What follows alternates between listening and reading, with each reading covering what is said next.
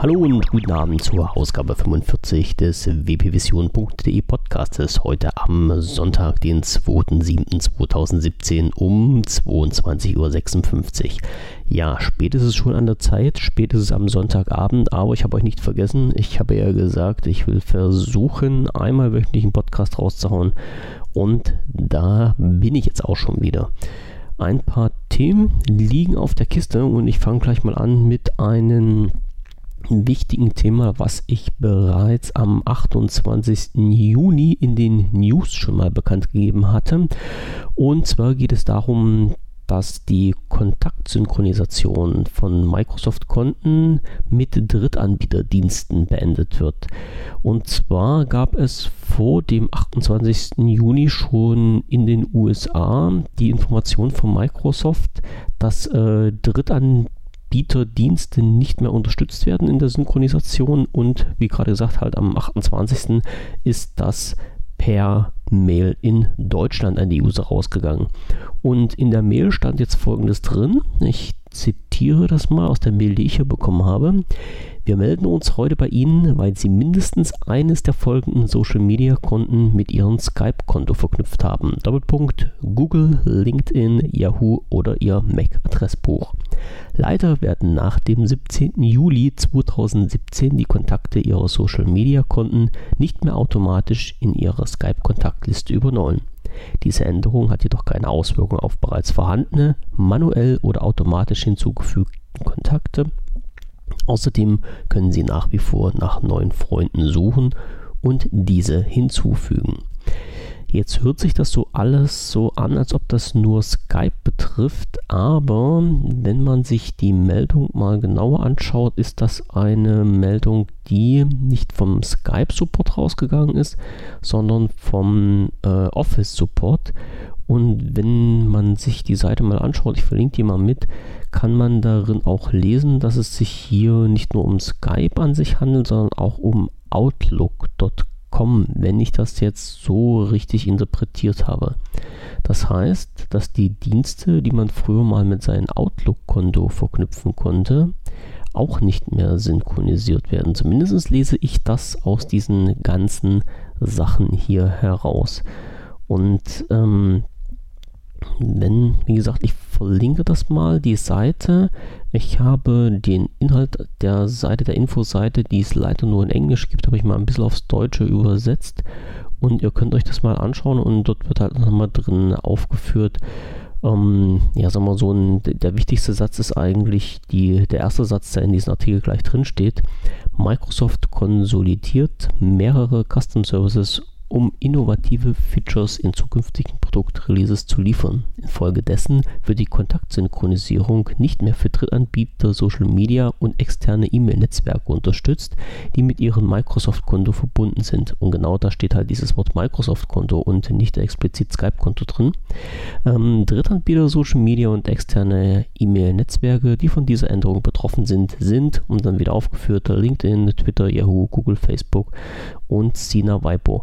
Also dort wird es in Zukunft Probleme geben, wenn ihr jetzt Facebook, Google, was auch immer mit eurem Konto verknüpft habt, dort über äh, diese Drittanbieter Social Media Dienste Kontakte aufnehmt und äh, dann denkt, dass sie bei euch in, ihrer in eurer normalen Kontaktliste jetzt im, äh, entweder im Skype oder halt bei euch in den Microsoft, also in Office, in den Kontakten erscheinen, den wird ab dem 17. Juli 2017 voraussichtlich nicht mehr so sein. Das heißt, die müssen dann manuell eingepflegt werden. Ob das irgendwann mal wiederkommt, steht in den Sternen. Ich glaube es eher weniger. Ähm, hingewiesen wird von Microsoft, dass man ja noch diverse andere Apps nehmen kann. Da wird immer auf, den, ähm, auf die People Web App verlinkt und dass man halt auch mit diesen Apps arbeiten kann. So, das der erste Punkt, also Kontaktsynchronisation von Skype und auch Outlook zu Drittanbieterdiensten, mein Gott, ist das ein schweres Wort, wird am 17.07.2017 gecancelt. Punkt 2 der heutigen Agenda. Eine ganz kurze Info. Ich hatte das in den letzten Podcast schon mal angesprochen. Ich weiß auch nicht, ob ich das dann alles wirklich äh, nochmal durchgekaut hatte. Es geht um das äh, Surface Laptop beziehungsweise um Windows 10S, also das Betriebssystem, was auf den Surface Laptop momentan mm, ausschließlich vorhanden ist. Ja, ich glaube, das gibt es momentan nur auf dem Surface Laptop. Ähm, man kann dieses Betriebssystem, also das Windows 10S, was ja so eine, so eine Light-Version ist, so eine Schülerversion, wie ich es immer nenne, kann man bisher noch kostenfrei auf Windows 10 Pro upgraden. Das geht wohl recht problemlos. Da gibt es auch, hm, ja, wenn man in den Store halt geht, so eine kurze Info dazu, so nach dem Motto, wenn Sie upgraden wollen, drücken Sie einfach auf diesen Button und da drückt man zweimal einen Button, wird dann abgefragt, ob man es wirklich machen will. Und dann habe die Kiste los und irgendwann ist dann halt auf dem Surface Laptop Windows 10 Pro drauf. Und das bisherige Problem, was im Umlauf war, beziehungsweise wo, wo, gedacht wurde, dass es ein Problem ist, war, dass man nach diesem Upgrade auf Windows 10 Pro kein Downgrade mehr machen konnte auf Windows 10 S. Das geht jetzt aber. Zumindest hat Microsoft offiziell eine Datei zur Verfügung gestellt, eine Downgrade-Datei, so nenne ich die mal, die man sich von der Webseite von Microsoft runterladen kann. Und dann kann man diese Installation starten und dann wird ein Downgrade durchgeführt von Windows 10 Pro auf Windows 10 S. Und der Downgrade in dem Sinne, das muss man nämlich immer im Hinterkopf behalten, dass das System an sich komplett neu aufgesetzt wird. Das heißt, zu gut Deutsch, alle Daten, die auf den Rechner drauf sind, gehen verloren. Ihr habt dann ähm, nicht mehr einen Datenbestandsschutz bei euch auf der Kiste drauf, wie es nach einem normalen ähm, Upgrade und Downgrade eigentlich sein sollte, sondern es ist wirklich die Kiste so, wie ihr sie im Auslieferungszustand bekommen habt. Das heißt, wer irgendwann mal von Windows 10S auf Windows 10 Pro gewechselt hat und dann doch wieder zurück möchte zu Windows 10S, das ist möglich. Punkt 3. Jetzt muss ich mal kurz in meine große Liste reinschauen. Ein, eine Info, die ich auch schon in den News bekannt gegeben habe, die aber nochmal erwähnt werden muss, zumindest aus meiner Sicht, weil es um Geld geht und wenn es um Geld geht, ist nicht zu spaßen. Es geht um Folgendes. Ähm, wir haben hier bei wpvision.de ja ein paar Leutchen, die dann immer so ganz narrisch drauf sind, sich über irgendwelche ähm, Verkaufsplattformen günstige Geräte zu holen. Nicht derjenige, derjenige, der, ja, der das ist, der wird das jetzt schon wissen. Also alle, die es nicht wissen, der Herr TÜV 1, das ist so ein kleiner Schnäppchenjäger, der öfters mal schaut, wo er halt günstig Geräte herbekommt, äh, auch defekte Teildefekte Geräte, um die dann selber wieder zusammenzubasteln. Im Grunde eine ganz tolle Sache, wenn man eine Ahnung davon hat. Das hat der Herr TÜV 1 natürlich. Was aufgetaucht ist und nicht nur bei Ihnen, sondern auch bei mir ist jetzt folgender Fall. Ähm, es gibt Angebote, wo ich jetzt von vornherein nicht sagen kann, ob das vorsätzlich ist, also ob das ein Betrug ist, der da stattfinden soll, oder ob die Anbieter einfach nur unwissend sind, dass nämlich Angebote in diverse Online-Plattformen eingestellt werden, wo die Überschrift, das angepriesene Produkt, die Produktbeschreibung nicht mit denen übereinstimmt, ähm, ja, also nicht mit den eigentlichen Produkten übereinstimmt. Und bei uns war jetzt dieser Fall folgendermaßen.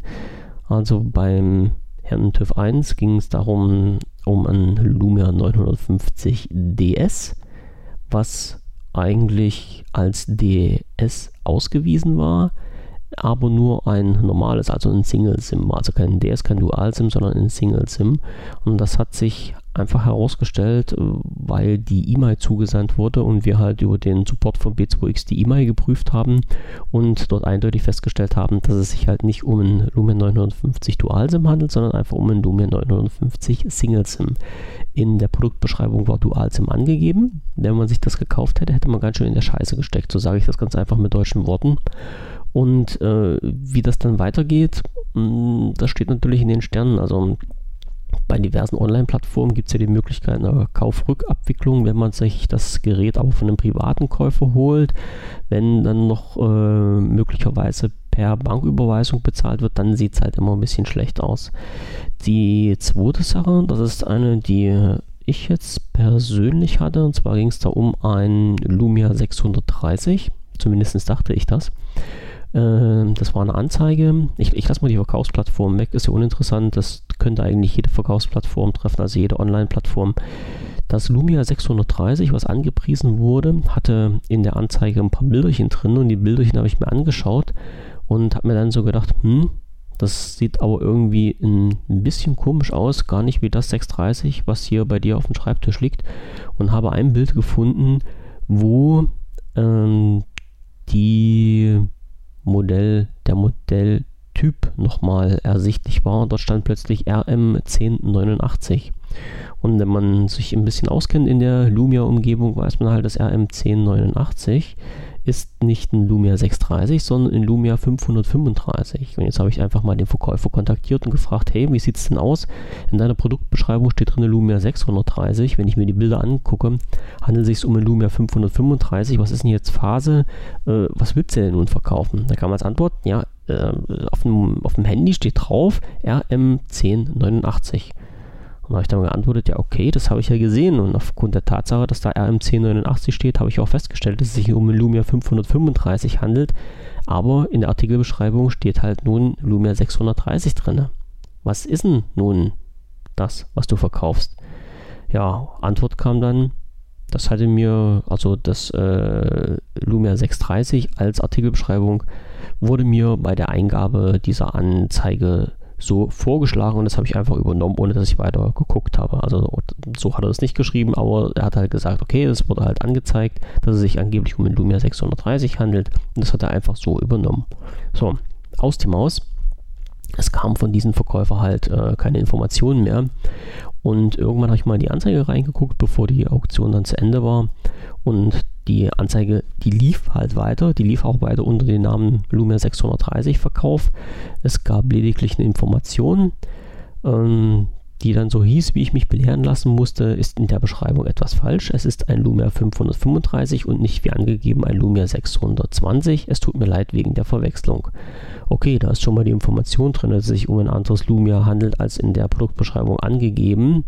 Wer sich das Kleingedruckte nicht durchliest, der hat Pech sollte man ab und zu mal machen, aber es ist natürlich auch nicht die feine englische Art vom Verkäufer, einfach bloß so einen lapidaren Satz darunter zu schreiben und in der großen Artikelbeschreibung das äh, Lumia 630 drin zu lassen. Und der Witz war halt noch, dass halt in dieser Zusatzinformation drin stand, es handelt sich um ein Lumia 535 und nicht mehr angegeben und einem, um einen 620. Und in der Artikelbeschreibung steht aber 630 drin. Also da ist völlig was durcheinander geraten.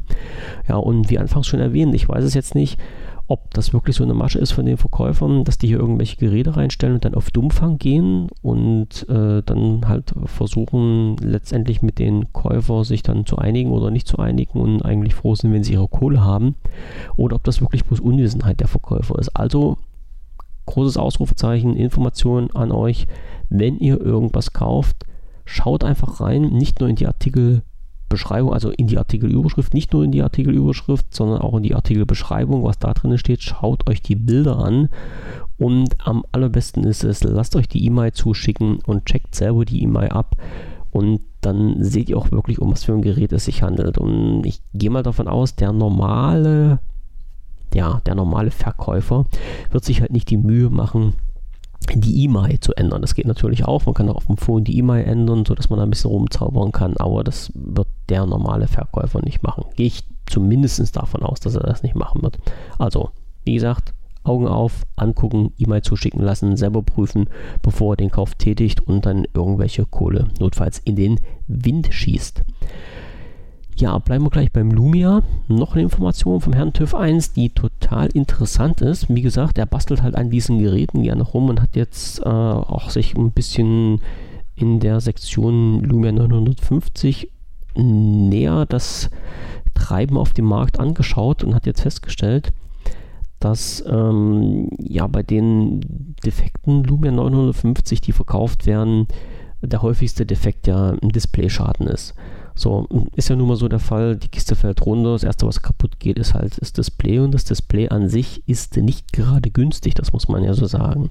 Dann gibt es einige Bastler, die holen sich dann die defekten Geräte, holen sich irgendwoher so ein Glas oder ein Glas mit Digitizer, je nachdem, was man braucht, und basteln das dann zusammen. Jetzt kann man Glück haben, dass das alles klappt. Man kann auch Pech haben, dass es nicht klappt. Denn das Problem ist, dass bei den Displays, die es angeboten die angeboten werden halt auf dem Markt. Und das betrifft jetzt nicht nur das Lumia 950, sondern allgemein die Lumia bzw. die Smartphones. Man weiß halt nicht, was für ein Display man bekommt. Wo, woher die Kiste stammt, äh, ob da alles so funktioniert, wie es funktionieren soll oder auch nicht. Und die Displays werden halt gehandelt, ich sag mal, mit Preisen von 20 bis über 100 Euro. Ja, bei den meisten steht noch irgendwie drin Original, was dann Original ist oder nicht, sei jetzt mal dahingestellt. Aber ich sag mal so, 100 Euro aus dem Fenster schmeißen sind natürlich kein Pappenstiel. Das Problem bei der ganzen Geschichte ist, dass viele Verkäufer sich von einer Garantie distanzieren, sobald dieses äh, Display eingebaut ist. Nun sage ich mir aber, ja, wie soll man es denn anders testen, wenn man es halt nicht einbaut? Das ist natürlich so, so eine Krux. Die Verkäufer wissen schon, was sie da machen. Denn einmal eingebaut, äh, ja, kann man, können wir das als Käufer erst testen. Der Verkäufer zieht sich dann aber halt aus seiner Verantwortung raus, weil er sagt, er weiß halt nicht, ob beim Einbau Fehler gemacht worden sind. Okay, äh, das ist das Vorgeplänkel. Was ist aber nun Phase? Wer auf Nummer sicher gehen will, der kann natürlich auch ähm, bei diversen Services sich so ein Display einbauen lassen.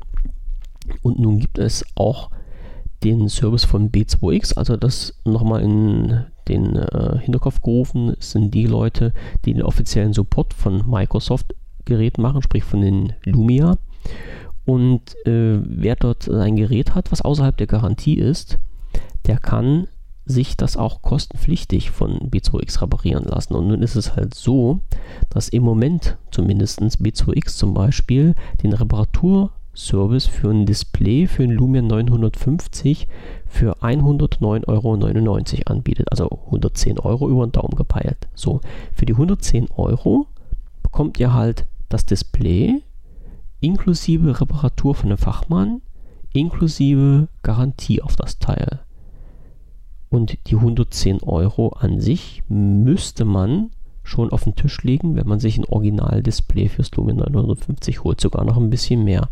Also wer jetzt wirklich in der verzweifelten Situation ist und für sein Lumia 950 ein neues Display braucht und überlegt, ob er wirklich diese 110 Euro ausgeben möchte, der kann einfach den, oder ja, der kann den einfachen Weg wählen, geht zum Support von B2X, schickt sein Phone dorthin und lässt das von denen reparieren, bezahlt die 110 Euro, hat eine Garantie drauf und weiß, dass die Kiste funktioniert und vor allen Dingen hat keinen Ärger damit und hat die Sicherheit, dass ein Originaldisplay eingebaut ist und wenn es halt kein Originaldisplay ist, beziehungsweise wenn es nicht funktioniert, hat er halt Garantieansprüche gegenüber vom B2X. Alternative ist natürlich für das gleiche Geld oder vielleicht sogar noch mehr, sich ein Anführungsstrichen Original-Display zu holen und das dann selber reinzufummeln. Also ich denke mal, hier fällt die Wahl nicht schwer.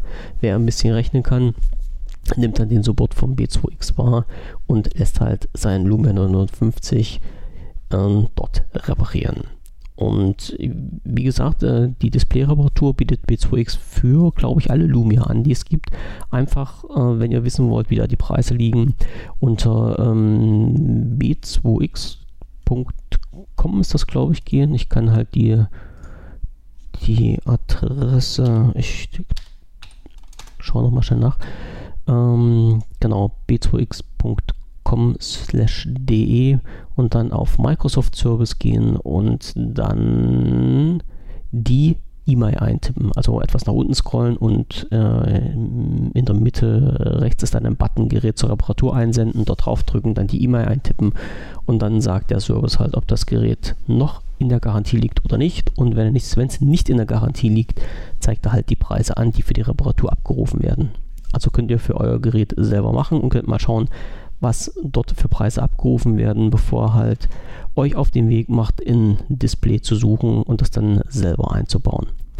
Jo, nächster Punkt. Ach, genau. Ich habe. Nee, andersrum muss ich anfangen. Vorgestern war das, glaube ich. Ich switche nochmal schnell zurück auf meine große Seite. Habe ich mich einfach mal vor mein Surface gesetzt und wollte wieder eine Runde Fallout Shelter spielen. So, mal ein bisschen zum Relaxen. Und ja, habe das Spiel gestartet. Das ging. und dann kam die berühmt-berüchtigte, ja, der berühmt-berüchtigte Datenabgleich mit der Wolke über die Xbox-App werden dann die Daten von der Wolke abgerufen, also meine Safe Games. Und da blieb das Spiel plötzlich stehen. Und ich habe mir eigentlich nichts weiter dabei gedacht, habe gedacht, na okay, vielleicht stimmt wieder irgendwas nicht, vielleicht hast du wieder irgendwelche Mist gemacht. Wartest du mal. Nach einer Stunde nochmal probiert, der gleiche Spaß wieder. Ähm, ich konnte halt einfach meine Safe Games nicht mehr abrufen. Und ohne den Abruf bzw. ohne den Online-Abgleich kann man das Spiel auch nicht spielen. Und das war ein bisschen schlecht. So, ich nichts weiter dabei gedacht, den Rechner einfach ausgemacht, habe ihn stehen lassen, den nächsten Tag mich wieder dran gesetzt und wieder geguckt, gleiches Spiel wieder.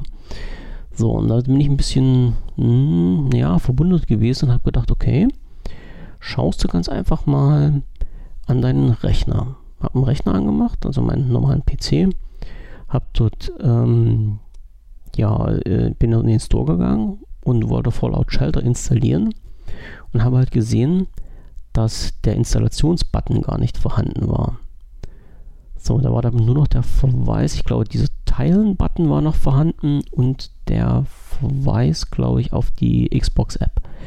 So, und habe dann geschaut und äh, festgestellt, genau, ein, äh, ein Punkt war noch drauf und da ging es irgendwie mit, mit einem Update, irgendwas mit Update durchführen und da habe ich mal drauf geklickt und dann wurde man weitergeleitet zur ähm, Webseite von Microsoft und zwar zur Seite des Creators Update.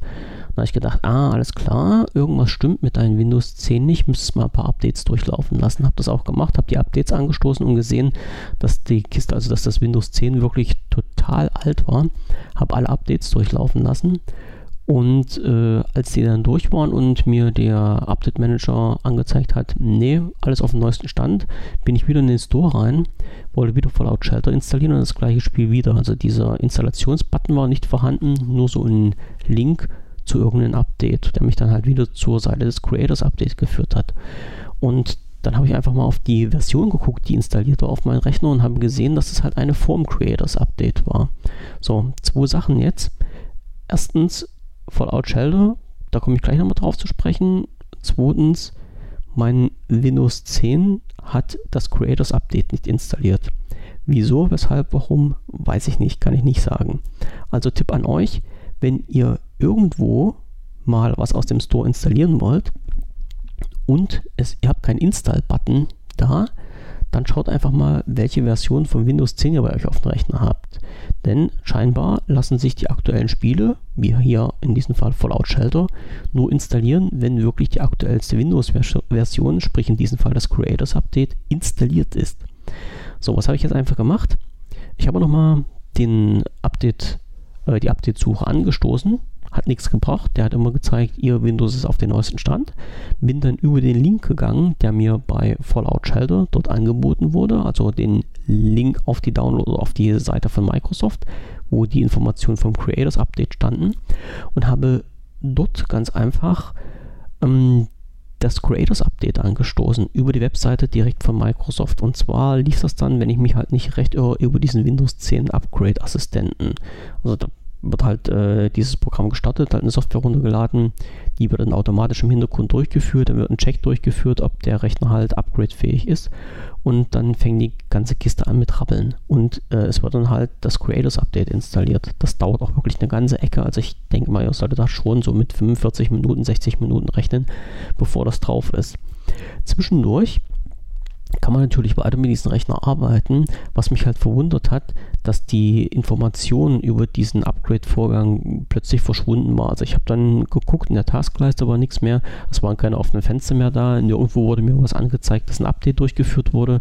Ich bin halt in das System reingegangen, also in die Systemsteuerung, habe mir dort die Updates angeguckt, also die Update-Funktion, da stand auch nichts und äh, habe dann ganz einfach diesen Windows 10 Upgrade Assistenten nochmal gestartet und plötzlich ging wieder ein Fensterchen auf und es stand halt da, Ihr Upgrade wird gerade durchgeführt und ist zurzeit bei XYZ angelangt. Also dieses Fensterchen geht auch immer wieder zu, das heißt, ihr müsst wirklich das irgendwo an der Seite offen lassen, entweder nichts am Rechner machen, wenn ihr verfolgen wollt, wie weit die Kiste wirklich ist, oder ihr müsst halt immer diesen Upgrade Assistenten starten und halt zwischendurch auch, wenn möglich, nicht den Rechner ausmachen. Das könnte ein bisschen schief gehen. Also wie gesagt, ich habe das dann durchlaufen lassen. irgendwie äh, nach 60 Minuten habe ich nochmal hingeguckt. Also eine gute Stunde habe ich ihn alleine rappeln lassen. Habe dann nochmal hingeguckt und letztendlich war wirklich auch das äh, Windows 10 Creators Update auf dem Rechner drauf.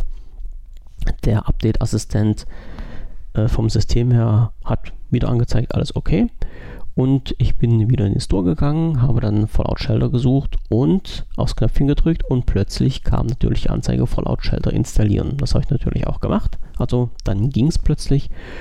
Und der gleiche Spaß wieder wie am Surface. Das äh, Spiel hat gestartet und ich konnte nicht auf meine Safe Games zugreifen. Und damit das jetzt ein bisschen zu bunt war, habe ich ganz einfach mal geschaut und habe bei äh, Bethesda, also auf der Seite von Bethesda im Support, also das sind die Leute, die Fallout Shelter äh, herausgebracht haben, die Spieleschmiede, dort mal geschaut und dort gab es halt eine Information auch von anderen Leuten, die dann schon gepostet haben, dass es halt Verbindungsprobleme gibt. Und äh, ja, da gab es halt am, ich glaube am 1. Juli, ich gucke nochmal schnell nach, also am 1. Juli habe ich den Artikel geschrieben und die erste, jetzt muss ich mal noch schnell schauen, die erste Information müsste genau, also der erste Artikel, der erste Post, der war dann halt auch vom 1. Juli selber. Ne, habe es nicht angezeigt. Okay, ist nicht das Problem. Also der erste Post war dann halt auch vom, vom 1. Juli, wo sich der erste User dann ein bisschen Luft gemacht hat und gesagt hat, äh, ich kann hier im Fallout Shelter unter Windows 10 am Rechner keine Safe Games mehr starten. Und so ging das hin und her in, diesen, äh, in diesem Support-Bereich. Und irgendjemand, also die haben sich immer mehr Leute gemeldet, die dann das bestätigt haben und gesagt haben, ja, geht bei mir auch nicht, geht bei mir auch nicht. Und irgendeiner hat dann mal ähm, Bethesda direkt angeschrieben äh, den Support und gefragt, was denn jetzt Phase ist, warum denn Fallout Shelter nicht mehr funktioniert. Und die haben dann einen ganz tollen Tipp gegeben, haben gesagt, ja, schalt mal deinen Rechner aus und wenn das nicht klappt, dann deinstalliere Fallout Shelter mal und installiere es neu. Ja, und wenn es das nicht klappt, äh, wenn es dann nicht klappt, dann, ja, dann setze ich mal halt mit Microsoft in Verbindung, weil wir können da nichts dafür. So, und das war halt nun das Statement, was im Raum stand. Und dann mittlerweile kamen noch mehrere Infos, dass es halt immer noch nicht klappt, egal was man macht, ob man es nun deinstalliert oder nicht. Es funktioniert halt nicht. Und äh, jemand hat sich dann an den Support von Microsoft gewandt und der Support hat dann wohl gesagt, ja, wir haben Probleme mit unseren Server, also es liegt an den Server von Microsoft, deshalb kann das Spiel nicht äh, gelaufen, also da, deshalb kann äh, das Spiel nicht laufen, weil halt diese Safe Games nicht vom Server abgerufen werden können. Und äh, man möge doch bitte noch 24 äh, Stunden Zeit geben, um das wieder zum Laufen zu kriegen. Das war jetzt ein Statement, was im Raum stand. Danach kamen aber noch weitere Infos von anderen Usern, die sich auch an Microsoft gewandt haben und Microsoft hat gesagt, naja, nee, nee, also wir als Microsoft Support haben damit schon mal gar nichts zu tun. Wende dich mal an den Xbox Support. Und da hat der User halt den Xbox Support angeschrieben und hat vom Xbox Support die Information bekommen, nee, nee, also wir können da gar nichts dafür. Wende dich mal an Bethesda und frage mal, was bei denen Phase ist. Also dort haben sich alle in den Kreis gedreht, die Schuld immer auf den anderen geschoben. Und äh, letztendlich kam keine Information so wirklich rum, bis auf die, wo der eine Supportler von Microsoft gesagt hat, ja, das liegt bei uns an den Surfern. Und da die 24 Stunden gerade rum waren, habe ich auch mal reingeschaut und momentan läuft es wieder. Also ich kann es auf dem äh, Surface, kann ich das Spiel starten, kann mal auf meine Safe Games zugreifen und es sind auch noch nicht alle Leute gestorben, die ich unterwegs im Ödland hatte. Also wieder eine unheimlich verwirrende Geschichte, wie man mal sieht, dass keiner wirklich die Verantwortung übernehmen möchte, dass einfach bloß die Schuld von einem auf den anderen geschoben wird und die User dann halt auch irgendwo im Regen stehen gelassen werden, was nicht, naja, meiner Meinung nach nicht ganz so nett ist. Jetzt kann natürlich der eine oder andere sagen, naja, das Spiel ist ja kostenlos, also man soll sich da mal nicht so haben ist grundsätzlich richtig, aber in diesem Spiel gibt es auch In-App-Käufe und diese In-App-Käufe sind nicht gerade günstig. Da kann man schon unheimlich viel Geld lassen. Und ähm, vor, ja, beim, beim Start des Spiels bei Fallout Shelter, als das rausgekommen ist, gab es schon mal so einen ähnlichen Bug. Und dort war halt der Fall, dass komplett alle In-App-Käufe gelöscht waren. Und genau vor dieser Problematik hatten die User jetzt auch wieder Angst und haben natürlich mit Recht gefragt, was passiert denn, wenn jetzt wieder die ganzen In-App-Käufe weg sind. Da ich keine In-App-Käufe habe, kann ich nicht sagen, was daraus geworden ist. Ich verfolge den Tweet bei Bethesda im Support-Forum weiterhin und schaue mal, ob sich da irgendjemand meldet, der In-App-Käufer hatte, ob damit irgendwas passiert ist oder nicht. Zumindest gab es jetzt schon die nächste Bestätigung, dass äh, bei anderen Usern auf dem Surface das äh, Fallout Shelter auch wieder ganz regulär läuft, so wie es laufen soll. Ja, naja, wer den, wie war das, wer den Schaden hat, braucht für den Spott nicht zu sorgen. Ich hoffe, dass hier alles glatt geht. Jo, und was sagt meine Liste? Meine Liste sagt nichts mehr, also das war's für heute. Äh, schnelle Geschichte, halbe Stunde mit den aktuellsten Infos, die ich jetzt für euch hatte. Wenn irgendwas ist, wenn Fragen sind, einfach in die Kommentare reinschreiben. Ansonsten guckt ins Forum unter wpvision.de natürlich, wenn ihr irgendwas wissen wollt. Und wir hören uns dann, wenn ihr wollt und wenn ihr mögt, nächste Woche wieder. Irgendwann im Bereich zwischen Freitag und Sonntag wird dann der nächste Podcast in den Äther gehen. Bis dahin, schönen Abend noch, schöne Woche und bis denn.